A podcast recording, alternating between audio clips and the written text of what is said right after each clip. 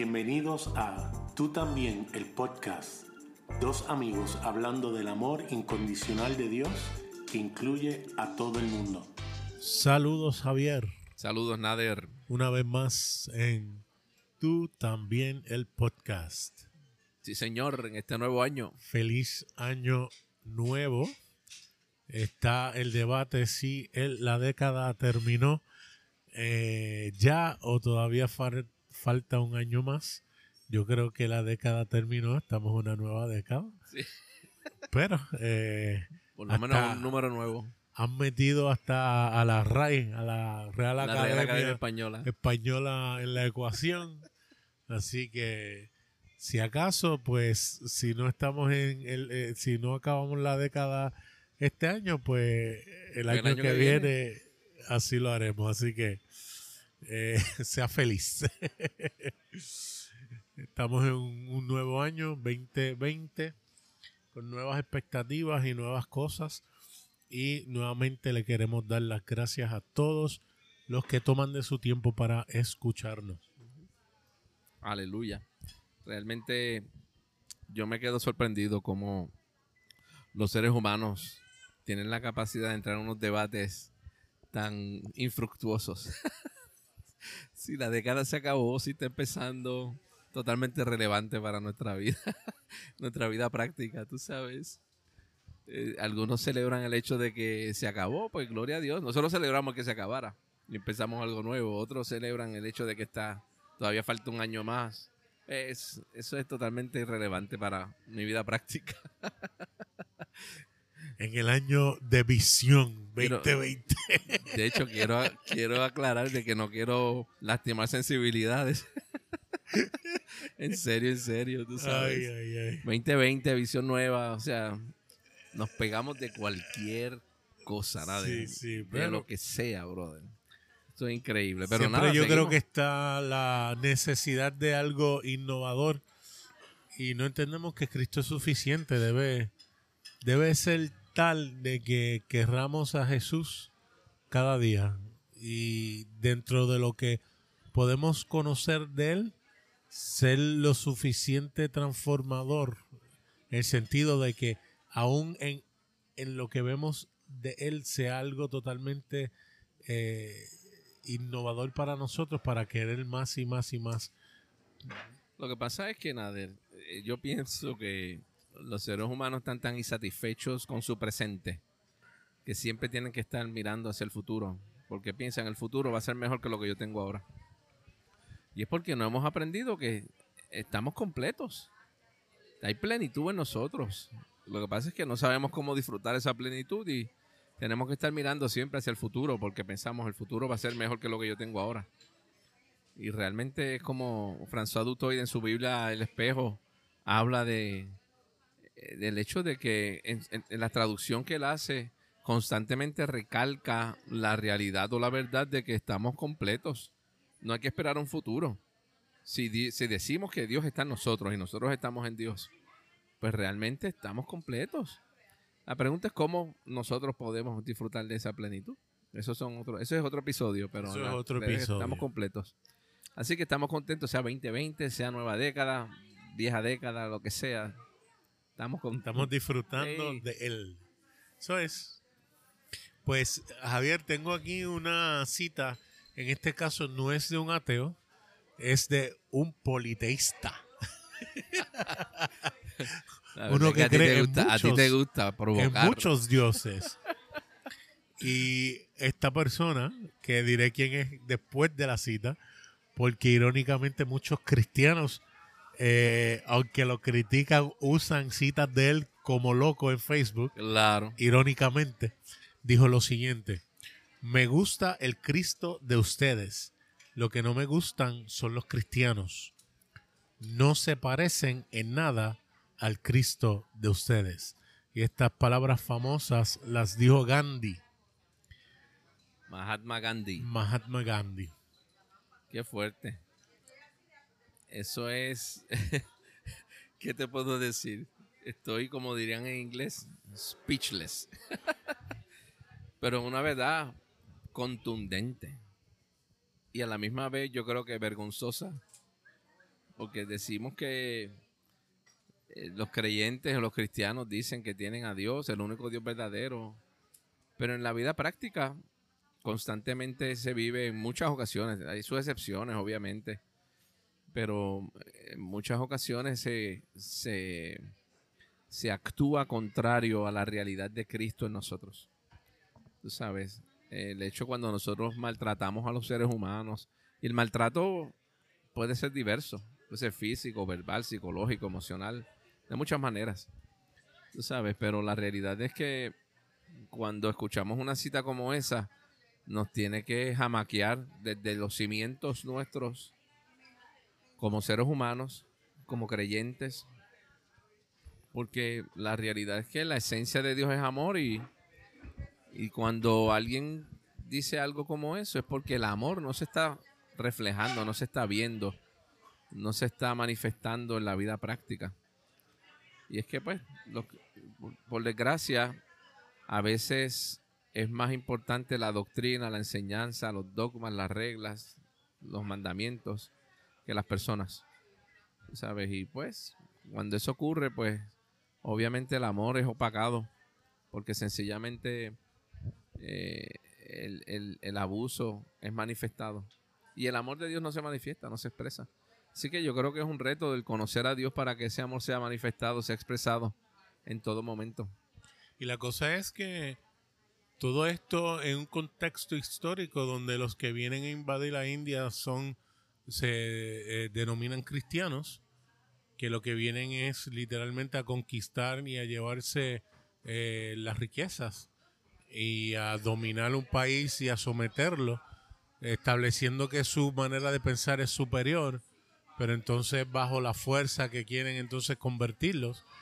Y hoy en día entonces criticamos a, al mundo islámico por hacer exactamente lo mismo que los que se denominaban cristianos desde el siglo V quizá o antes también iban con la fuerza a conquistar y a dominar pensando que estaban haciéndolo en el nombre de Dios y lo que realmente estaban trayendo es una eh, potencia gubernamental para simplemente enriquecerse ellos y nada que ver con amor y, las enseñanzas de Jesucristo, que ahorita vamos a hablar un poco más acerca de ello. Fíjate cómo esa, esa cita de Gandhi contrasta directamente con eh, lo descrito en la escritura en Hechos capítulo 9, cuando habla de que Pablo, Saulo, Saulo de Tarso, eh, tenía cartas de concilio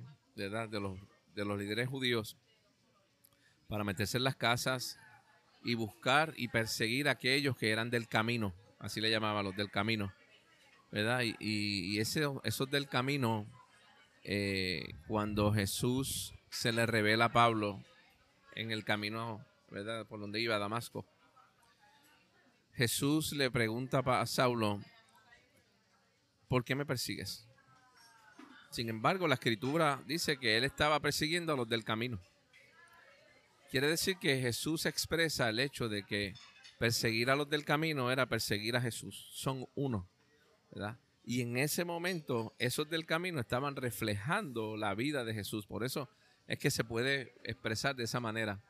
Sin embargo, la expresión de Gandhi quiere decir que expresa o manifiesta el hecho de que ha habido una evolución, un cambio. Un shift, como decimos en inglés. Ha, sido ha habido un shift en esa unión que existe todavía, pero no se está manifestando porque hay una desconexión entre los creyentes y el Cristo que dicen ellos ser seguidores de. ¿Sabes? Y entonces, pues obviamente eso choca de frente con, la realidad de Dios. Pero nada, realmente para mí es interesante porque una persona que realmente eh, tenga un conocimiento de Dios, como Dios por medio de Jesucristo, esta cita tiene que chocarle. A mí me choca y, no, y yo no me siento aludido porque sencillamente eh, yo era así. a veces vivía la vida y ahora pues a veces cometo mis errores, pero la realidad es que nos choca porque estamos llamados al amor independientemente de, lo que creamos o dejemos de creer, ¿sabes? Y, y debe haber, no debe haber ese contraste o ese choque de vida práctica con convicción. Y lo más triste es que imponemos nuestra, nuestra conmovisión, tanto política nacional, eh, y se la imponemos a Jesús. Y con eso lo que quiero decir es que decimos rotundamente que sí, esta es la manera que Jesús pensaba y es la manera que debemos actuar. Y realmente eh, eh, no, o sea, estamos tratando de divorciar lo que Jesús realmente quería decir cuando él hablaba y entonces imponer nuestra, nuestra visión nacionalista, eh, bélica, ¿verdad? Ahora este, están pasando unas cosas en el Medio Oriente, ¿verdad? Y nuevamente, eh, independientemente de la opinión que pueda tener lo que nos escucha, si nos metemos a las escrituras y vemos cómo se vivió la vida en esos primeros eh, siglos, nos vamos a dar cuenta que como que algo no compagina. Eh, nuestra manera de ver el mundo como eh, lo vemos hoy, comparado como lo veían antes, es totalmente distinto y de alguna manera queremos justificar el que lo que estamos haciendo esté, está bien, cuando pues es cuestionable. Yo creo que para regresar a esto tenemos que empezar con algo que tú estabas hablando ayer que me fascinó. Es continuación de lo que hablábamos eh, acerca de la encarnación y yo creo que hay unos puntos muy importantes que hay que retomar. Y eh, nada, eh, te doy la, la... Yo creo, Nader, que yo he estado leyendo bastante en estos últimos días, estas últimas semanas, sobre los hermanos Torrance JB Torrance, TF Torrance, eh, leyendo, estudiando un poquito. Y algo que ellos enseñaban que era vital, fundamental en sus convicciones en términos de la teología trinitaria, es que ellos establecían que uno de los problemas del cristianismo es que ha habido una, por usar una palabra que, que tú usas bastante, una dicotomía entre la persona de Dios y las acciones de Dios. Entonces, eh, el cristianismo moderno ha hecho la diferencia entre la persona de Jesús y las acciones de Jesús. Cuando no hay tal dicotomía, no hay tal separación, no hay esa división. O sea, hablar de la persona de Jesús es hablar de sus acciones. Y si tú hablas de las acciones, hablas de la persona de Jesús. Las enseñanzas de Jesús no pueden estar separadas de su persona. ¿Sabes? Y eso, es fundamental.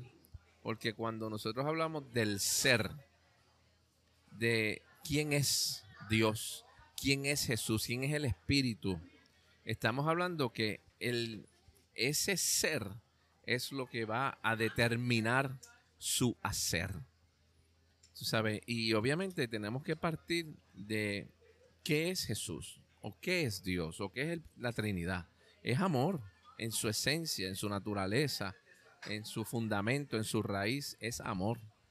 Si, fuéramos a, en términos científicos, preguntaríamos, ¿de qué está hecho Dios? Pues eh, Dios está hecho de amor, Él es amor. Por lo tanto, sus acciones y sus enseñanzas tienen que ir completamente dirigidas a ese amor.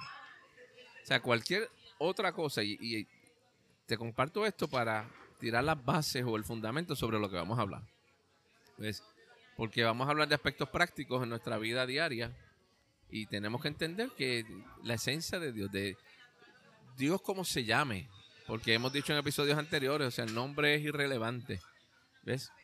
Ahora, Jesús dijo en Juan capítulo 8, verso 12, yo soy la luz del mundo, yo soy la luz del cosmos, ¿verdad? De todo lo que existe, Él es la luz, Él es el que alumbra. Y dice en Juan capítulo 1, que esta luz, en él estaba la vida y la vida era la luz de los hombres. Esa luz es vida. Esa luz es la que alumbra y la que sostiene todas las cosas. Por eso en Colosenses 1.15 dice que Él es la imagen invisible de Dios y Él es el que sostiene todas las cosas. Que también lo dice en Hebreos capítulo 1, verso 3. Es quiere decir que esa luz, que es Dios mismo, que es Jesús, que vino a alumbrarnos. ¿Con qué propósito vino a alumbrarnos?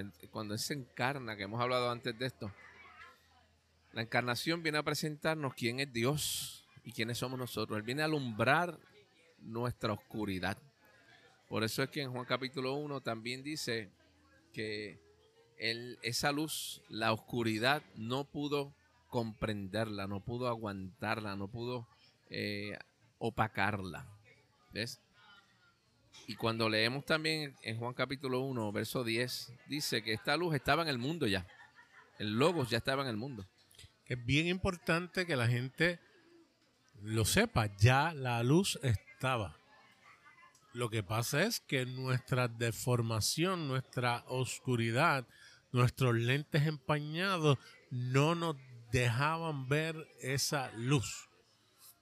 Esa luz ha estado presente desde siempre. De hecho, Juan dice en Juan capítulo 1, verso 3, que todo ha sido hecho por el Logos, que es la luz. Y nada de lo que ha sido hecho hubiera sido hecho si no es por él. Quiere decir que todo ha sido hecho por esa luz, que es Jesús mismo, que es el Logos. Y entonces dice que esa luz estaba en el mundo, pero el mundo no, la, no lo conoció. Dice en el verso 10, verso 11 de Juan capítulo 1. El mundo no lo conoció, por eso dice, a los suyos vino, los suyos no lo recibieron. Porque la oscuridad estaba gobernando y había empañado esa luz. Pero cuando Dios se encarna, eh, eh, la encarnación rompe el velo.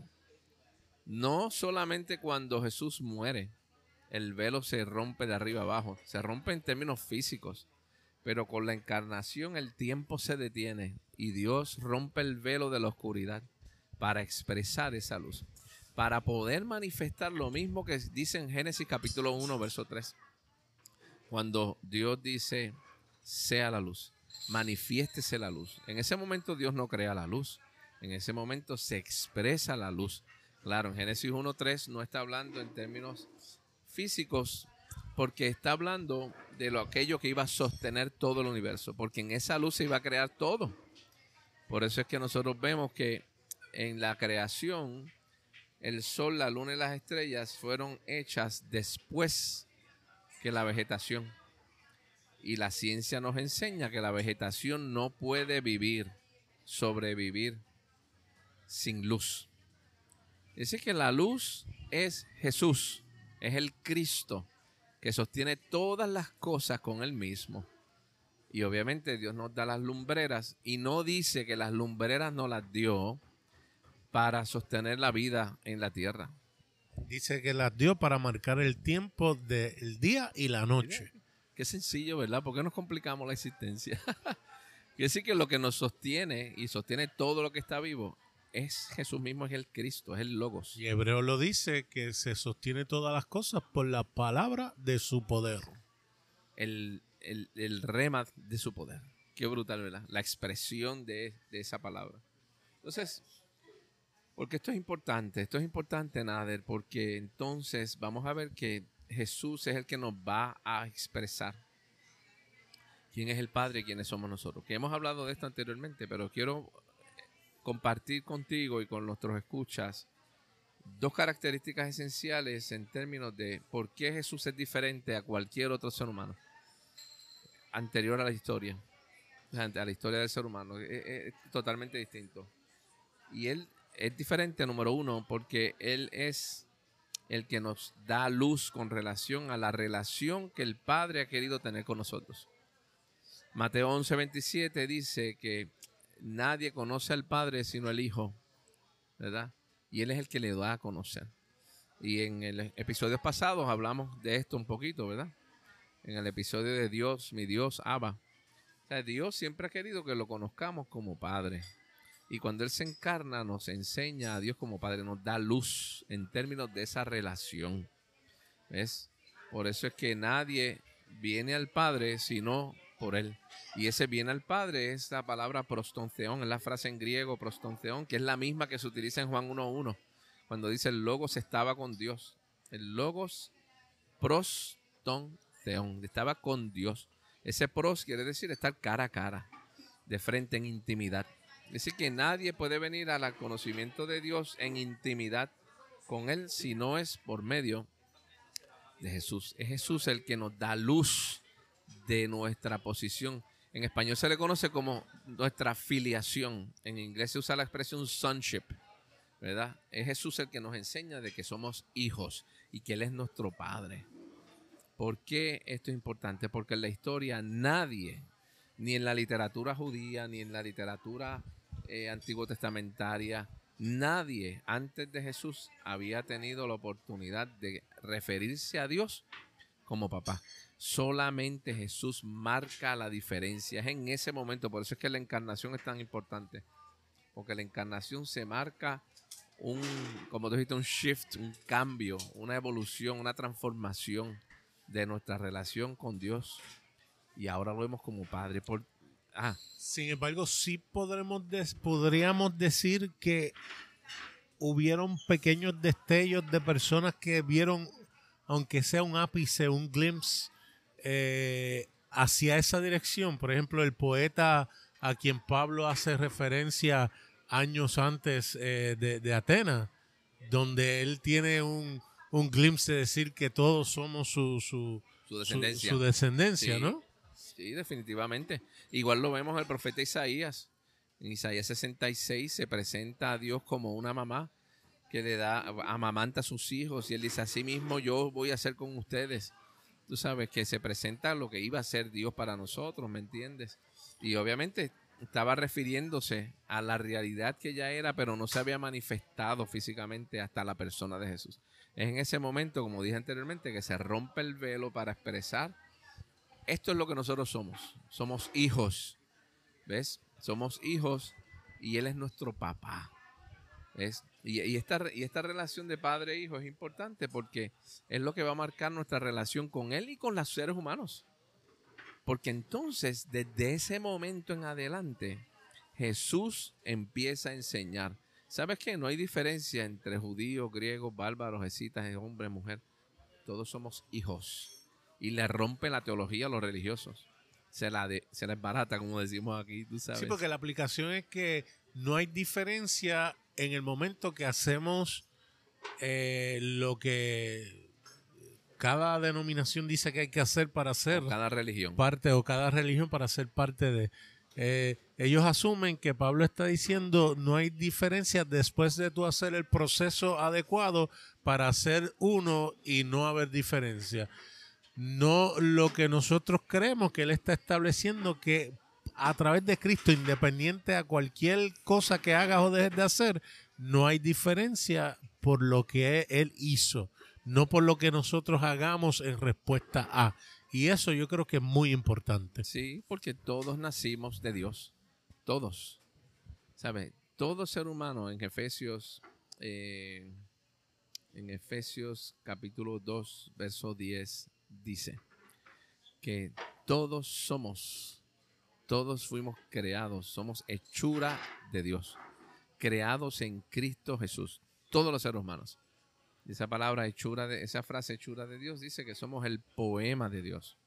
Su obra maestra. Su obra maestra, dice algunas versiones. Sabes, cada ser humano es un poema de Dios, escrito específicamente por la mano de Dios. Qué contraste al tú no sirves, tú no eres nada, tú eres. O no quiero saber de ti si no crees igual que yo. Sí, tú sabes, e, o sea, eso nos, nos abre una puerta demasiado extraordinaria en términos de nuestra relación con los seres humanos, nuestra relación práctica, Nader. Porque hay tanta división en este mundo. Porque cada persona tiene un kiosco diferente, cada persona tiene un grupo distinto, cada persona tiene un club diferente. Llámese como se llame. Entonces, cuando nosotros la luz de Jesús nos muestra. ¿Sabes qué? Tengo noticias para ustedes. Todos son hermanos. Y Jesús es nuestro hermano mayor. O sea, todos somos hermanos, todos estamos unidos. Esto, ¿sabe? Para los religiosos en la época de Jesús, eso fue un palo por la cabeza. Y hoy en día, para los que nos oyen, que no creen igual que nosotros, es un palo por la cabeza también. Y algunos me imagino que nos criticarán en secreto porque no nos, no nos escriben. Para Eso es ecuménico. Sí, estos son ecuménicos. Mira, nos pueden poner la etiqueta que quieran. Nosotros estamos convencidos de lo que estamos compartiendo. Somos hijos. Por eso es que en Efesios 4:6 dice, hay un solo Señor, una sola fe, un solo Espíritu, un solo bautismo. Y dice, y hay un solo Dios y Padre. Dice, Dios y Padre que está, está con ustedes, sobre ustedes y en ustedes. En todos, dice. No dice ustedes, dicen todos. Está por todos, con todos, sobre todos y en todos. Ese es nuestro papá. O sea, no hay de otra. Regresamos luego de estos anuncios. Y continuamos. Y ahí de nuevo eh, se reduce a la interpretación. Cuando conviene ese todo es todo, pero cuando conviene ese todo se refiere a un contexto en el cual se está hablando que realmente no significa todo. Y eso está abierto a debate, ¿verdad? Eh, cuando yo creo que cuando dice todo es todo, eh, y pues hay quienes no van a creer eso. Mira, hay un refrán que nosotros usamos aquí en Puerto Rico que dice, le decimos, no le busques cinco patas al gato. Sabes, hay gente que le gusta buscarle la quinta pata al gato. Es sencillo. Yo tenía un profesor de estudios bíblicos cuando en la universidad, eh, Paul Fink, me acuerdo, el doctor Paul Fink, que él decía, todo quiere decir todo y eso es todo lo que todo quiere decir. O sea, es sencillo, cuando dice todos, es todos, no son todos los que creen, es que eso no es lo que dice. No son todos los cristianos, eso no es lo que dice. Dice que son todos, Él es el Padre de todos. Y cuando tú mencionaste Hechos 17, cuando dice que todos somos descendencia de, Dios, es que todos somos descendencia de Dios, todos somos hijos de Dios. O sea, el que quiera creer otra cosa, pues que lo crea. ¿Sabe? Es, en inglés es unnatural, este, es no, eh, no natural, no es, no es lo normal. No es lo normal el, las personas nacer por lo que dicen. ¿Sabes? Cuando vamos a hablar, por, ejemplo, con Juan capítulo 3, un momento, en términos de hacer un paréntesis, eh, cuando habla de, de Nicodemo, va a ver a Jesús en la noche. Y Jesús le dice, Nicodemo, tengo noticias, hay que nacer de arriba para poder ver el reino de Dios, ¿verdad? Y nosotros eh, en nuestra teología moderna hemos interpretado que es, pues hay que hacer profesión de fe para nacer de arriba, o nacer de nuevo, como le dicen muchos que realmente no dice nacer de nuevo, dice nacer de arriba. Literalmente eso es lo que dice en griego. Entonces nosotros le hemos aplicado, pues hay que hacer profesión de fe. Mira la ironía de esto. Primero, nos habían enseñado que las personas estaban muertas antes de hacer profesión de fe. Por lo tanto, es imposible que un muerto pueda hablar. Segundo, en lo natural, uno no nace por lo que dice. Claro. Especialmente el hijo, el hijo no es el que dice, ok, voy a nacer así, déjame hacer profesión de fe para nacer de mi mamá. Que recién nacido dice, yo acepto que voy a salir a este mundo, lo recibo. Eh, ninguno. A lo contrario, cuando sale lo que hace es gritar. y ese es el take, esa es la manera de pensar arminiana, porque entonces el calvinista te dice, ok, te acepta que un muerto no puede hacer nada, y como Dios es el que escoge a sus escogidos, los hace nacer de arriba, significando que los levanta de su muerte espiritual para el tiempo suficiente para poder ver la luz, entender y aceptar y entonces hacer la profesión de fe. Que por lo menos ellos están más claros de que no podemos tomar una decisión por nosotros mismos, que tiene que ser Dios, pero entonces lo limitan solamente a la cantidad que Él haya escogido para que vayan a ser salvos y el resto, eh, pues mandarlo a una tortura eh, eterna, ¿verdad? Porque a eso Él decidió no eh, hacerlos nacer de arriba para que entonces puedan percibir lo que necesiten hacer para ser salvos. Por eso es que los arminianos creen también el hecho de que una persona puede perder la salvación, como ellos le dicen, ¿verdad? entendiéndose para ellos el término salvación es que no van para el cielo. Eh, porque si yo participo de ir al cielo por una decisión mía, pues también por una decisión mía puedo determinar no ir. Puedo cancelar lo que hice. A diferencia de los calvinistas, que si fue Dios el que eligió, pues ellos creen en la perseverancia de los santos. Si Dios eligió, pues no hay manera de que tú puedas entonces decidir porque fue Dios el que eligió, no fuiste tú. Tú, tú te, sencillamente, y, eh, como dice en inglés, you go along. Vas con, vas con Dios en esa decisión que Él tomó, tú sabes. Pero la realidad es que Él fue el que nos hizo nacer de arriba. En segunda, yo, yo utilizo segunda de Corintios 5, dice que 5.14 establece que si uno murió, todos murieron. Todos murieron. Todos quiere decir todo. Todos. Si, si uno murió, todos murieron, refiriéndose a Jesús. Y que toda la humanidad está en Jesús. Ahora, lo mismo dice que toda la humanidad resucitó en Jesús. Por lo tanto, si resucitó, quiere decir que todos resucitaron. Y como yo compartía eh, anoche contigo, con el grupo que estaba, o sea, capítulo 6, verso 12, es el único pasaje en el Antiguo Testamento que habla de una resurrección al tercer día. Y en esa resurrección dice que nosotros seremos levantados al tercer día. Toda la humanidad va a ser levantada al tercer día.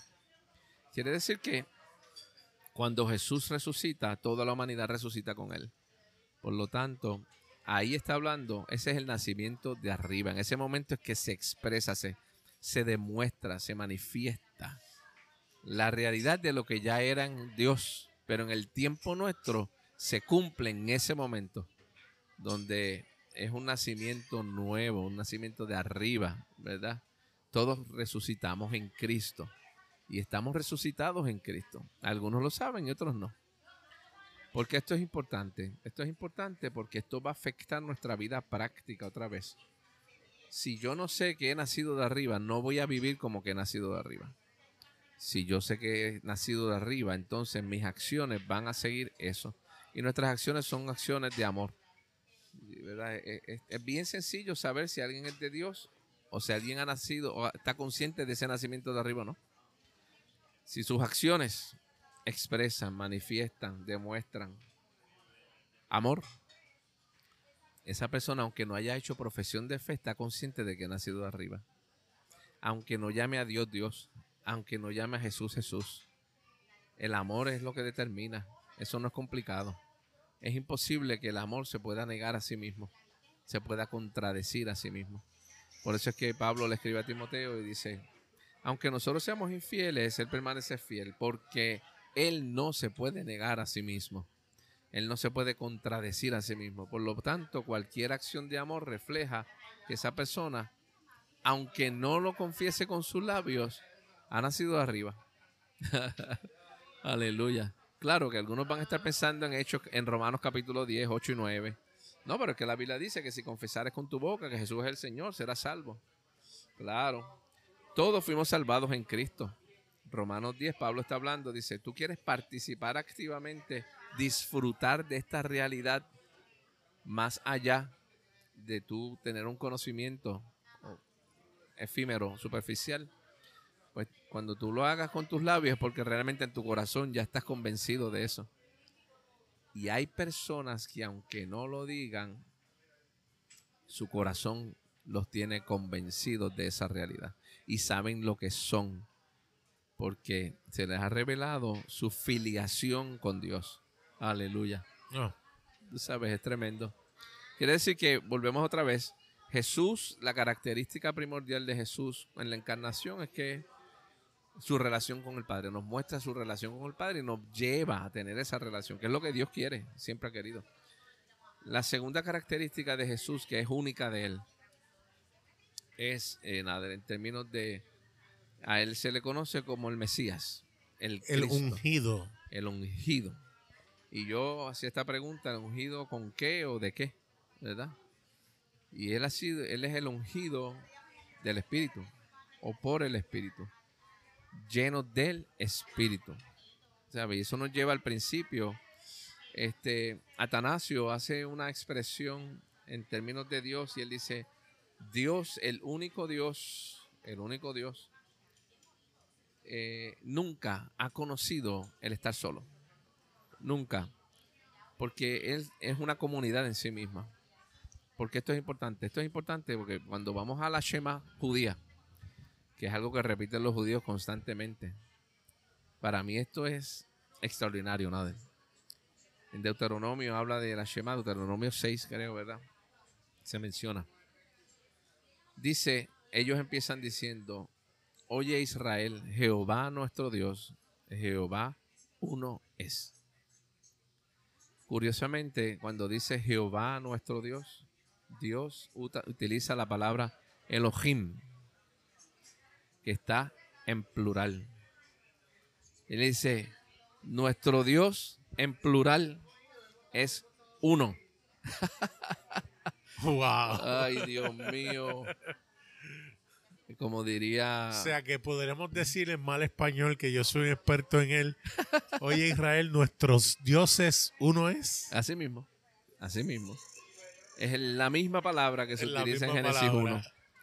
¿Ves? Es la misma palabra que sale en los salmos cuando dice el salmista: Ustedes no saben que ustedes son Elohim no saben que son dioses. Y Jesús lo repite en el Nuevo Testamento cuando dice, pero ustedes no han escuchado lo que dijo el salmista cuando dijo que ustedes son dioses, ustedes son Elohim. ¿Sabe? Esto le vuela los circuitos a cualquiera. ¿Sabe? Y no estamos diciendo que nosotros tenemos los atributos de Dios, estamos diciendo que nosotros somos hijos de Dios. Eso es lo que estamos diciendo, toda la humanidad. ¿Ves? Y esto es importante otra vez. Estoy diciendo mucho esa, esa frase, ¿verdad? Pero es que es importante porque establece que nuestro Dios no conoce el estar solo. Él es una comunidad y nosotros estamos dentro de esa comunidad. Jesús vivió por la manifestación del Espíritu Santo en él en cada instante de su vida.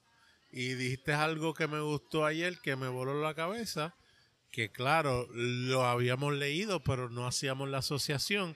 En el Antiguo Testamento el Espíritu del Señor bajaba para una función en la persona, hacía, eh, pasaba lo que tenía que pasar y luego se iba.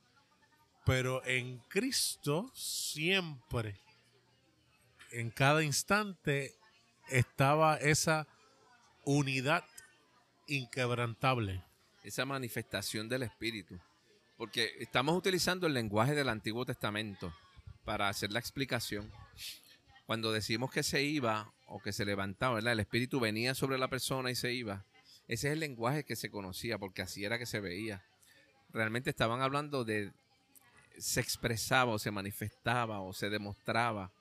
Eh, el espíritu se expresaba en ese momento y dejaba de expresarse los hombres lo interpretaban como que venía y se iba.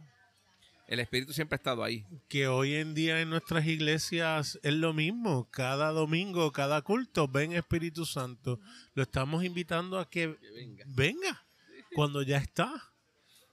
No, no, no vemos la ironía de, de lo que estamos diciendo en nuestras palabras cuando nos reunimos. Jesús establece el cambio en esa relación porque él no hizo nada separado del Padre y no hizo nada sin la influencia del Espíritu, para nada.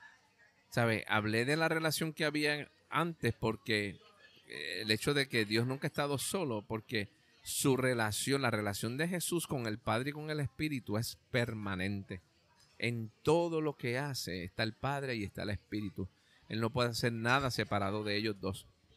Entonces, todo lo que Jesús hacía, lo hacía porque el Espíritu y el Padre estaban unidos a Él y Él estaba consciente de esa unidad. Cuando Él dice, yo no puedo hacer nada sin el Padre, estaba diciendo, yo no puedo hacer nada por el Padre influenciado por el Espíritu en mi vida. ¿Ves? Y esto trajo un cambio, porque la antigüedad, como te dije, no se veía de esa manera. Pero ahora Jesús establece un paradigma nuevo en la relación con el Espíritu y en la relación con el Padre. Por eso es que cuando él es bautizado, dice que se ve la paloma, el espíritu bajando como paloma sobre él, y el padre dice, este es mi hijo amado en quien yo me complazco. Porque entonces desde ese momento en adelante le demuestra a los que están con él en todo momento, el espíritu, el padre y yo estamos en un baile eterno que se manifiesta en mi vida práctica de todos los días, de todos los días. Donde Jesús dice, ¿saben cómo ustedes quieren saber si está alguien funcionando como hijo, esto es fácil, esto no es complicado. Si tú le haces un bien a uno de estos que están por ahí, es como si me lo estuvieras haciendo a mí mismo. Si alguien tiene sed y tú le das agua, tú estás expresando la unión con el Padre, con el Hijo y con el Espíritu. Si tú le das de comer a alguien hambriento, tú estás expresando la manifestación, estás, expresando la relación, la unión que tienes con el Padre, el Hijo y el Espíritu Santo. ¿Sabes? Y hemos, es interesante cómo la religión ha querido espiritualizar esto, nada. Pero en términos prácticos es muy sencillo. ¿Sabes? Estamos todos ungidos, todos fuimos bautizados en Cristo, todos.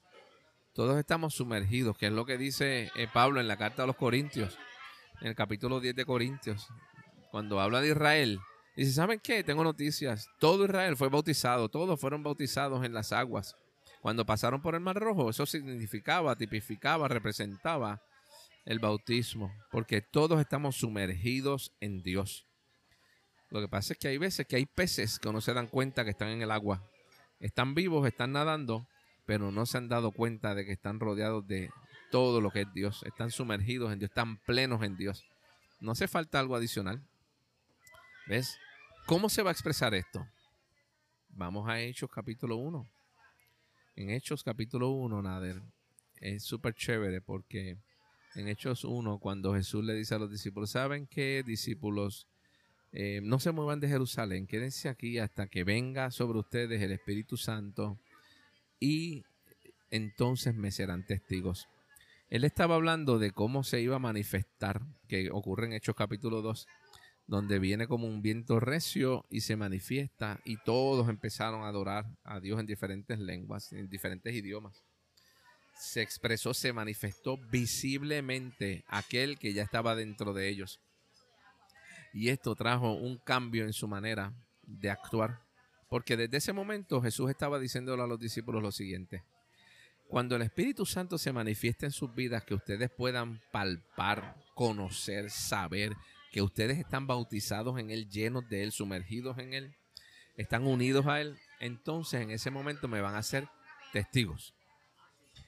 Y antes de que llegues a eso, quiero leer Romanos 8:15 en el espejo de la palabra porque creo que es extraordinario. Súper. Dice, la esclavitud es un pobre sustituto para la calidad de hijo. Son opuestas. Una lleva forzosamente al temor mientras que el hijo responde cariñosamente, Abba, Padre. qué rico. Es el mismo espíritu que nos lleva. El mismo espíritu. A llamar a Dios papito lindo, papito bello, sin temor alguno. Tener esa sencillez de tirarnos en la falda, como hemos dicho en otro, en otro eh, capítulo, y no tiene nada que ver con formalidades alguna. A lo contrario, es poder como un papá recibe a un hijo, eh, a lo mejor llegando del trabajo cansado y el muchacho se le tira encima en los brazos y no está, papi, ¿puedo acercarme a ti? Nada que ver. El niño sale corriendo y se tira en los brazos sin importar si tiene el maletín todavía. Y si no ha soltado el maletín, más vale que deje caer el maletín y no deje caer al, al nene. Y el papá jamás lo dejaría caer. En las buenas y en las malas. Porque esa expresión, Nader, Jesús la usa en Marcos 14, cuando está en Getsemaní y habla con, el papá, habla con nuestro padre y le dice, Abba Padre, yo sé que para ti todas las cosas son posibles. Yo sé que puedes pasar de mí esta copa, pero que no se haga lo que yo quiera como ser humano, sino que se haga lo que tú quieras. ¿Saben? Ese momento de crisis intensa, donde Lucas dice, que era una crisis tan violenta y tan intensa que sus gotas de sudor eran como gotas de sangre. En ese momento él dice, Abba Padre, papi, papá, papito, yo sé que para ti todo es posible. Y hay veces que ese es nuestro grito. ¿Sabes? Quiere decir que nuestra afiliación con Dios, nuestro estatus de hijo, no es determinado por si hacemos las cosas bien, si las hacemos mal, si estamos en las buenas o si estamos en las malas. Tenemos la confianza porque estamos sumergidos en Él. Y cuando tenemos conciencia de ese estatus, de dónde estamos, las cosas que nos pasan alrededor, entonces podemos decir como Pablo dijo, Todas las cosas son efímeras, son temporeras, cuando yo las comparo con la gloria del Padre en mi vida. ¿Tú sabes? Entonces, tenemos la capacidad de poder hacer lo que hicieron los discípulos del primer siglo. Y a través de la historia han hecho un sinnúmero de personas. Cuando en Hechos 1, cuando dijimos que entonces el Espíritu, cuando venga, nos va a hacer testigos, nos va a dar poder para ser testigos. La palabra testigos en griego es la palabra mártir. Y mártir es uno que muere por una causa. Uno que muere por una causa. Poco lejos de lo que hoy en día los cristianos están dispuestos a hacer por su fe en este, en este hemisferio, yo creo. Hoy en día da gracia, da risa escuchar a las personas hablar. Por eso es que no nos puede sorprender las expresiones como las que empezamos en este podcast, en este episodio, de Gandhi, que dice, los cristianos no reflejan para nada a Cristo. ¿Ves? Pero cuando tenemos conciencia de que estamos sumergidos en el Espíritu, Él nos lleva a una realidad que supera las condiciones actuales, donde entonces la vida en este mundo no se compara con nuestra realidad en Dios, donde estamos dispuestos a morir, no porque alguien nos lo dice, porque estamos convencidos de quién es el Padre y quiénes somos nosotros como hijos. Y entonces podemos decir, ¿sabes qué? Aunque tú me quites mi vida, no importa, yo sé quién es mi papá y yo sé en quién estoy y yo sé de quién soy. De hecho, en estos días pasó una situación en una iglesia en Estados Unidos donde entró alguien con un con un arma y eh, no, no leí si llegó a herirlo a dispararle a alguien, pero había alguien armado y disparó. Yo no estoy aquí para juzgar la acción del que se defendió. Yo no sé cómo yo actuaría en un momento donde esté mi familia o donde esté gente que yo conozco y tenga la oportunidad de defenderme. Pero nuevamente el contraste de una iglesia en los primeros siglos que venían eh, ejércitos eh, y se llevaban a las personas por su fe y literalmente las mataban y para ellos era un gozo poder ser testigos, mártires. Eh, yo no veo a, a, una iglesia en Estados Unidos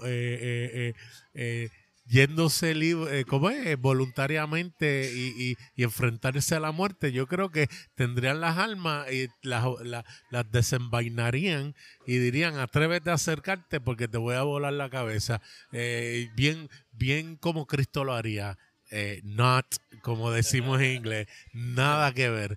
Eh, y es interesante porque te estaba contando acerca, y me perdona la persona que me hizo esta anécdota, que sé que está escuchando si la, eh, si la hago cantos iñicos, pero él estaba hablando acerca de, no sé si fue que leyó esto o lo escuchó, de un misionero que fue a China en, la frontera entre China y Corea del Norte, donde uno de sus líderes fue a ministrar a Corea del Norte y literalmente el cuerpo eh, le regresó eh, en el río eh, porque mataron a ese líder.